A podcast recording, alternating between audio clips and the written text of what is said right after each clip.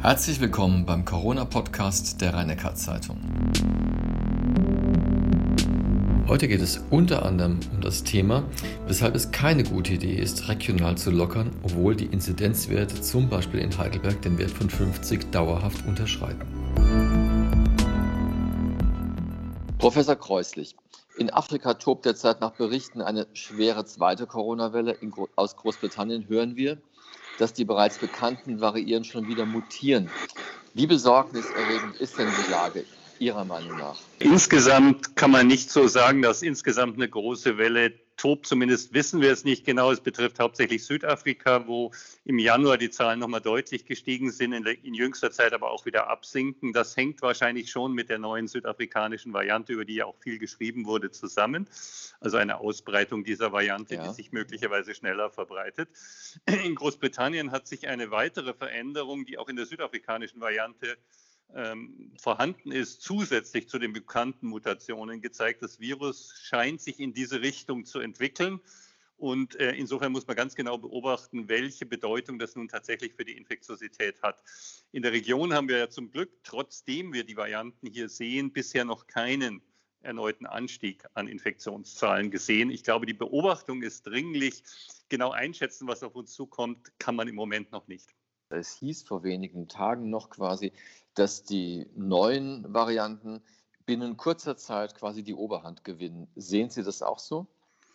Also es scheint in den Ländern, in denen Sie es, in denen man eine etwas längere Ausbreitungszeit beobachtet haben, äh, hat äh, in der Tat so zu sein, dass die relativ schnell zugenommen haben. Wir sehen auch hier bei uns eine einen erheblichen Anteil der neuen Varianten, also durchaus im höheren einstelligen Prozentbereich oder möglicherweise sogar darüber. Der Zeitverlauf, den wir beobachten, ist noch zu kurz, um sagen zu können, wie stark ist der Anstieg und werden sie die bisherigen Varianten komplett verdrängen. Aber die Zahl ist nicht mehr gering und die Möglichkeit besteht schon. Jetzt ist es so, dass die, Impf die Viren mutieren quasi oder Varianten entstehen. Und die bekannten Impfstoffe, man weiß nicht so genau, inwieweit sie wirken. Also es gibt unterschiedliche Aussagen. Diese mutierte Variante aus Großbritannien hat angeblich nur zu 30 Prozent äh, eine Ansprache auf ähm, die, umgekehrt die Impfung auf die Viren. Welche Schlussfolgerungen ziehen Sie denn daraus bezüglich auch des Impftempos hier in Deutschland? Müssten wir da nicht einen Zahn zulegen? Also das Impftempo ist natürlich immer wünschenswert, einen Zahn zuzulegen. Das hängt aber von der Verfügbarkeit von Impfstoffen ab, ja. wie wir wissen. Das heißt, wir können halt nicht mehr verimpfen, als wir haben. Die Tatsache, dass manche der Veränderungen einen Einfluss auf die neutralisierende Antwort, also auf die Antikörperantwort, die das Virus inaktivieren kann, haben können, ist in der Tat bekannt. In den mir bisher geläufigen Studien, die hauptsächlich von den äh, Impfstoffherstellern aus den Impfstoffstudien kommen, zeigt sich aber, dass die äh, Impftiter immer noch wirksam sind gegen die neuen Varianten, möglicherweise bei manchen Personen abgeschwächter wirksam, aber immer noch wirksam sind. Wie sich das im weiteren Verlauf entwickelt, ist im Moment schwer einzuschätzen, aber ich würde im Moment auf keinen Fall davon reden, dass wir Immune Escape, also ähm, Varianten haben, die, der, die dem, dem Impftiter entkommen würden. Das haben wir im Moment in der Form nicht. Sie haben eben gesagt, ja, wir haben nicht genug Impfstoff. Das stimmt, wir haben nicht genug zugelassenen Impfstoff, aber es gibt ja das russische Angebot zum Beispiel für Sputnik 5. Ähm, wie schätzen Sie das ein, den Einsatz dieses Impfstoffes? Also die Wirksamkeitsdaten, die jetzt diese Woche in Lancet ja veröffentlicht worden sind und auch breit in den Medien diskutiert worden sind, sind gut über 90 Prozent. Ähm, er muss halt dann von den europäischen Behörden zugelassen worden sein, weil was wir nicht wollen, ist einen nicht zugelassenen Impfstoff auch in einer äh, derartigen Situation verimpfen, sondern wir wollen schon, dass die Sicherheitskriterien und das, was wir von einem Impfstoff verlangen, auch in diesem Fall erfüllt ist. Dafür gibt es eine Behörde, die das prüft und ich denke, wir alle tun gut daran, sie prüfen zu lassen. Dass das möglichst schnell gehen sollte, ist völlig außer Frage und ich hoffe sehr, dass diese ähm, Prüfungen dann gegebenenfalls auch schnell durchgeführt werden. Grundsätzlich gibt es keinen Grund, einen in Russland hergestellten Impfstoff, wenn er die gleichen Sicherheitsvoraussetzungen erfüllt und wirksam ist, nicht in Deutschland einzusetzen. Warum denn nicht? Und was schätzen Sie, wie lange dauert es, bis Sputnik hier eingesetzt wird, also zugelassen werden kann? Kann ich nicht sagen, weil ich nicht weiß, wie die Unterlagensituation bei der Europäischen Medizinagentur, der EMA, sind, also was dort real vorliegt und inwieweit sie vollständige Unterlagen zur Prüfung haben. Davon hängt es ab. Es gibt zwei Initiativen in Deutschland von Wissenschaftlern, die Zero-Covid-Strategie und die No-Covid-Strategie, die beide ähnliche Ziele haben. Wir haben auch schon mal im Ansatz darüber gesprochen, also zumindest die Ausbreitung von Covid auf nahezu Null zu bringen. Und äh, das erfordert einen deutlich härteren Lockdown, aber wie man in Australien sieht, lässt sich das wiederum auch staffeln. Sehen Sie nicht auch allmählich doch die Zeit gekommen, dass wir hier unsere Strategie umstellen und eher in Richtung eines rigideren Lockdowns gehen? Das ist eine interessante Diskussion, die wir haben, dass wir in einer Zeit, in der die Fallzahlen deutlich runtergehen und wir eine durchaus Entwicklung zu der vor kurzem noch als das große Ziel propagierten Inzidenz, Sieben-Tages-Inzidenz von 50, äh, der immer näher kommen, dass wir dann die Diskussion erneut führen, ob wir nicht viel härter vorgehen müssen. Ich glaube, dass wenn wir einen Abfall der Infektionszahlen haben und dann dieses niedrige Niveau halten können, dass wir dann in einer durchaus guten und vernünftigen Situation sind. Ich halte es für sehr unwahrscheinlich, dass es uns mitten in Europa gelingen wird, äh, selbst wenn wir die Zahlen deutlich runterdrängen, nicht immer wieder Einträge und erneute Ausbrüche zu bekommen. Deswegen glaube ich, dass das Beherrschen der Pandemie in der jetzigen Situation, bis genügend geimpft worden ist, das Beherrschen der Pandemie aus, auf ausreichend niedrigen Zahlen das strategisch richtige Ziel ist. Ob man dann die Zahl 7-Tages-Inzidenz 50, 35, 25, gibt sehr unterschiedliche Vorschläge äh, verwendet. Das, glaube ich, ist dann auch wieder eine eher gesellschaftspolitische Gesamtentscheidung. Was ist vertretbar? Was kann man auch vermitteln noch und was ist umsetzbar? Die absoluten Zahlen sind ja nur Richtwerte, die dazu dienen, wir wollen Infektionen so rückverfolgen, dass wir keinen erneuten raschen Anstieg mit stark zunehmenden Zahlen bekommen. Vielleicht nur als Ergänzung dazu, das ist ja das zentrale Problem, das wir in vielen Ländern sehen. Ich hatte in einer unserer letzten Runden, Gesprächsrunden über Irland berichtet, wo nach dem Lockdown die Zahlen ganz niedrig waren. Dann hat man aufgemacht, dann ist alles wieder hochgegangen. Wenn es uns gelingt, die Zahlen auf einem vertretbar niedrigen Niveau zu halten und dann eben nicht schnell wieder in den Wiederanstieg zu kommen, dann wird es gut sein. Selbst wenn wir nur eine Sieben-Tage-Inzidenz von zehn oder weniger hätten, das haben wir ja im Herbst gesehen, und dann der Neuanstieg beginnt, dann sind wir ganz schnell wieder in einer exponentiellen Kurve. Deswegen halte ich die Idee, wir können es mit einem harten Lockdown so rausdrängen, dass es überhaupt nicht mehr vorhanden ist und dann haben wir das Problem gelöst, finde ich realistisch. Ja, die Debatte rührt natürlich daher, dass wir trotz sinkender Zahlen einfach kein Ende des Lockdowns sehen und dass jetzt schon klar ist, wenn in der kommenden Woche, Bund und Länder wieder beraten, dass es erneut verlängert wird. Und die Begründung der No-Covid-Strategie-Entwickler quasi liegt ja genau darin, dass man sagt, die jetzige Strategie wird dazu führen, dass wir das komplette Jahr durch immer wieder Lockdowns haben werden ohne ein, sozusagen ein richtiges Ziel zu erreichen. Und auch wenn wir jetzt die 50 hätten, ist es halt sehr, immer noch sehr riskant, von diesen 50 als Basis auszugehen, die ja leichter wieder nach oben gehen können, wie, wie Sie ja eben gerade richtig geschildert haben. Also die Strategie an sich, so ganz uneinleuchtend empfinde ich sie nicht. Naja, nur wenn ich bei 10 bin oder 5 bin, dann wird es genauso schnell wieder gehen. Das haben wir im September, Oktober gesehen und dann ist es eben schnell wieder raufgegangen, weil dann eben ähm, eine durchaus äh, Ausbreitung bei entsprechend nicht mehr restriktiven Maßnahmen sich schnell verbreiten kann. Und ich würde es für wahrscheinlich halten, eigentlich fast sicher halten, dass wenn wir die gesamte globale Situation betrachten, dass selbst wenn wir in Deutschland auf sehr niedrigen Zahlen werden, wir das nicht dauerhaft erhalten können, ohne dann wieder doch restriktive Maßnahmen zu ergreifen und dann passiert genau das Gleiche.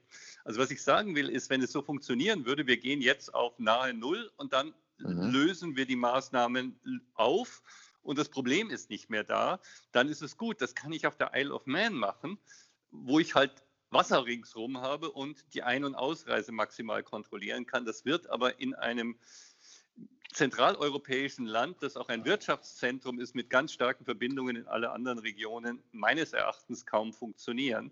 Das Ziel muss meines Erachtens nach wie vor sein, den Zeitraum, bis es wärmer wird und bis die Impfkampagnen dann im Sommer deutlich höhere Zahlen erreichen, äh, gut zu überbrücken und eben nicht mit allen restriktiven Maßnahmen bis dahin weiterzufahren.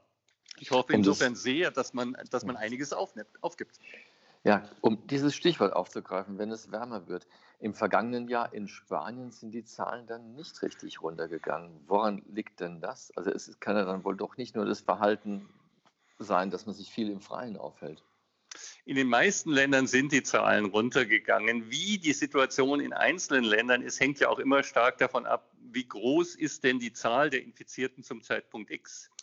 Wenn ich also eine große Zahl habe, dann wird auch die Infektionsmöglichkeit sein, hoch sein. Wenn ich zum Zeitpunkt einer Sommersaison eine deutlich niedrigere Inzidenz habe, also wenig infizierte Personen, wird die Kombination, ich halte mich im Freien aus, ich lüfte besser und so weiter und so weiter, plus die Zahl per se ist nicht sehr hoch, eher dazu führen, dass wir eben keinen starken Anstieg sehen. Es ist immer, es ist kein absoluter Faktor, dass im Sommer eben nichts passieren kann. Aber bei einer vergleichsweise niedrigen Zahl, das war ja, was wir dann im Mai hatten letztes Jahr, und dem Sommereffekt, dann ist die Ausbreitung eben geringer. Und dann haben wir zum Herbst gesehen, dass sie dann deutlich wieder angestiegen ist, trotz anfangs niedriger Zahlen. Wenn ich jetzt da an dieser Stelle weiterdenke, bedeutet es auch, dass der R-Wert, also der Wert, der besagt, wie viele Menschen ein Infizierter ansteckt, der liegt zurzeit bei knapp 1 in Deutschland. Das heißt, ist es auch nicht weiter beunruhigend, da ja die Zahlen an sich sinken? Genau, ich meine, der R-Wert geht ja immer davon aus, wie viel Infizierte habe ich und wie viel infizieren sich neu daran. Wenn ich also eine niedrige Zahl habe von Infizierten, also ich habe 50 Menschen und die stecken wieder 50 an, habe ich einen R-Wert von 1. Habe ich 500 und die stecken wieder 500 an, dann habe ich auch einen R-Wert von 1. Das ist das Gleiche. Es ist ja immer von der Anzahl der Ausgangsinfizierten abhängig. Wenn ich also einen R-Wert unter 1 habe, dann heißt das, je niedriger er ist, desto schneller sinkt die Zahl der Neuinfektionen ab. Aber auch beim R-Wert von 0,9 sinkt die Zahl der Infizierten weiter ab. Das ist die Frage der Geschwindigkeit. Und da plädiert eben die Strategie, die sie vorhin angesprochen hat, für eine ganz massive Einschränkung, die einen sehr schnellen Abfall der Neuinfektionszahlen hat. Das hätte man aus meiner Sicht, wenn dann zu einem früheren Zeitpunkt, als wir noch sehr viele Infizierte haben, durchaus überlegen müssen oder können. Aber zum jetzigen Zeitpunkt, wo wir nahe der 50 sind, scheint mir das nicht mehr der dramatisch beste Weg zu sein. Ja, da klingen Sie ja schon ein bisschen positiv immerhin gestimmt für den weiteren Verlauf in diesem Jahr, zumindest bis zum Sommer. Es gibt ja, um genau da anzuknüpfen bei dem Gedanken, es gibt ja jetzt die Initiative von Eventim und auch von Kreuzfahrtanbietern und auch von Fluggesellschaften, dass quasi Konzertbesucher, Fliegende und Urlauber gegen Vorlage eines Impfpasses äh, dann ihren Urlaub machen können. Vielleicht schon bald. Glauben Sie, dass dieses Konzept irgendwie trägt? Das ist schwer zu sagen. Es ist ja eins von der Wirtschaft ausgehendes Konzept. Ich glaube, als politisches Konzept, wir erlauben den Leuten, die geimpft sind, alles, haben wir ein Problem. Es ist ja oft genug gesagt worden, dass ein Unternehmen, ein Kreuzfahrtunternehmen oder was auch immer, das selbst entscheiden kann, was es macht. Die Problematik im Moment ist nach wie vor die, dass wir nicht sicher sind, wie stark Personen, die geimpft sind und auch selbst vor Krankheit geschützt sind, doch noch das Virus übertragen können. Da gibt es erste Daten jetzt für verschiedene Impfstoffe. Diese Woche ist es für AstraZeneca ja berichtet worden, dass es zwei Drittel weniger infektiös sein soll. Aber zwei Drittel weniger infektiös heißt halt immer noch ein Drittel so infektiös, wie wenn sie nicht geimpft werden, wenn die Zahlen so sich ähm, auch in größerer Zahl aufrechterhalten können. Und dann wird sich die Frage schon stellen müssen, ist die Tatsache, dass jemand vor Krankheit geschützt ist, aber möglicherweise noch andere infizieren könnte, ein hinreichender Grund, die Ansammlung in Kreuzfahrtschiffen, in Veranstaltungen und so weiter ähm, zu erlauben. Wenn eine, ein Schutz vor Weitergabe des Virus gegeben ist, dann glaube ich, kann man keinen äh, untersagen, dass er solch einen Weg wählt. Die Frage, die man dann aber schon stellen muss und die mir auch schon gestellt worden ist, was ist denn mit den Personen, die Infektion durchgemacht haben und die genauso hohe neutralisierende, schützende Antikörper haben wie die Personen, die geimpft sind? Wir reden von den Geimpften, aber die Person muss man dann natürlich in die Diskussion auch mit einbeziehen. Stichwort Schutz, was Sie eben gerade gesagt haben. Also ein wichtiges Schutzelement sind ja die Masken bei uns. Und äh, als A und O gelten jetzt die OP-Masken und die FFP2-Masken. Es gibt es eine neue Studie aus Großbritannien, die besagt, diese FFP2-Masken sind aber gar nicht sinnvoll, wenn man sie nicht richtig handhabt. Wie schätzen Sie das denn ein? Das stimmt. Wenn man die Maske nicht richtig handhabt, ist sie nicht schützend. Da gibt es ja auch die schönen Bilder. Das ist jetzt ähm, kommt schon noch eine, eine mhm. konkretere Antwort. Gibt ja auch die schönen Bilder. Wenn ich die Maske über die Stirn setze, schützt sie halt nicht vor der Übertragung. Ich muss sie schon vor Mund und Nase setzen. Es aber die aber Studie so, besagt schon mehr. Die Studie besagt, in der Tat, Herr Wetzel, dass ich mich mit der Maske möglicherweise schädige. Also schädige, ist ähm, mhm. äh, in andere Richtung zu sehen, glaube ich. Das mhm. Problem ist, die äh, FFP2-Maske ist starrer, muss gut angepasst sein und wenn sie an der Seite nicht passt oder ähm, äh, über den Bart nicht passt, dann blase ich halt die Luft an der Maske vorbei und dann schützt sie nicht. Das ist ähm, ein völlig nachvollziehbarer Grund, ja. der auch von anderen äh, Einrichtungen schon öfter genannt worden ist. Die FFP2-Maske ist nur dann wirklich schützend, wenn sie dicht anliegend ist und gut aufgesetzt ist.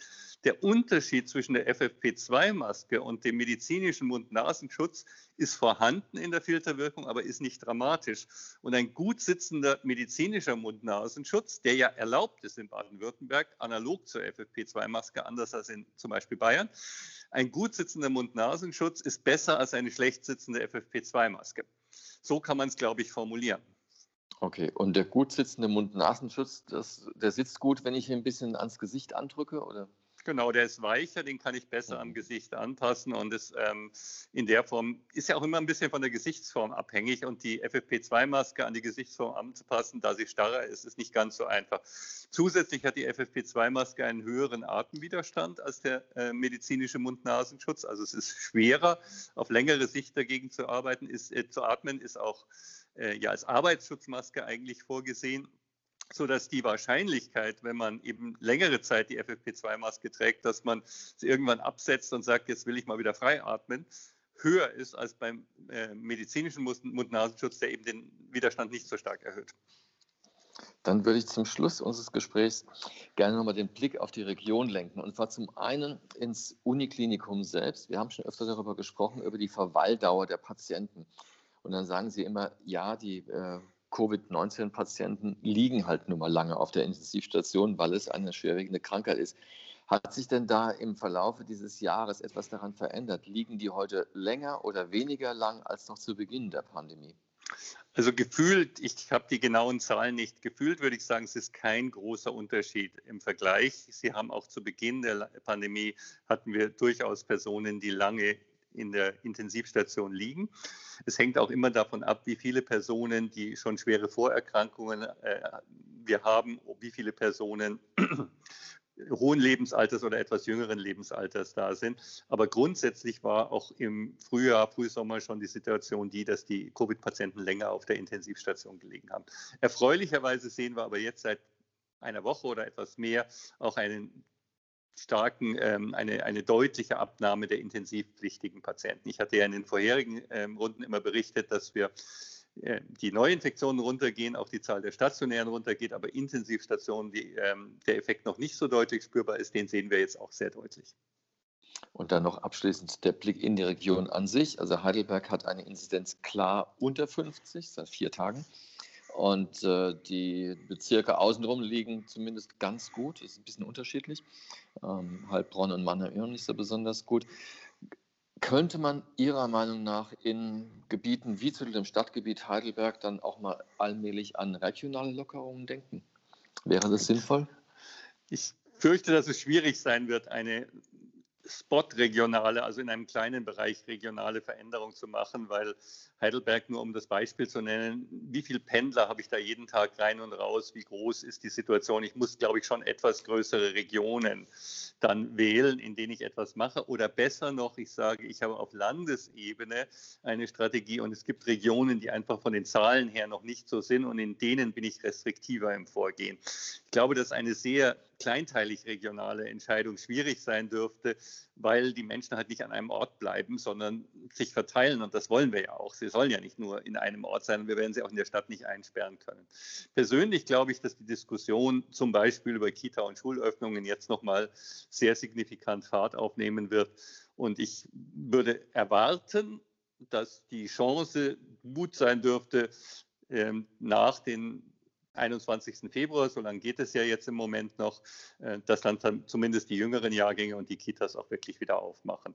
Wenn sich die Situation nicht wieder verändert. Dieses, diesen Vorsichtsfaktor muss ich immer einbauen. Wir wissen einfach nicht, wie es in zwei Wochen genau aussehen wird.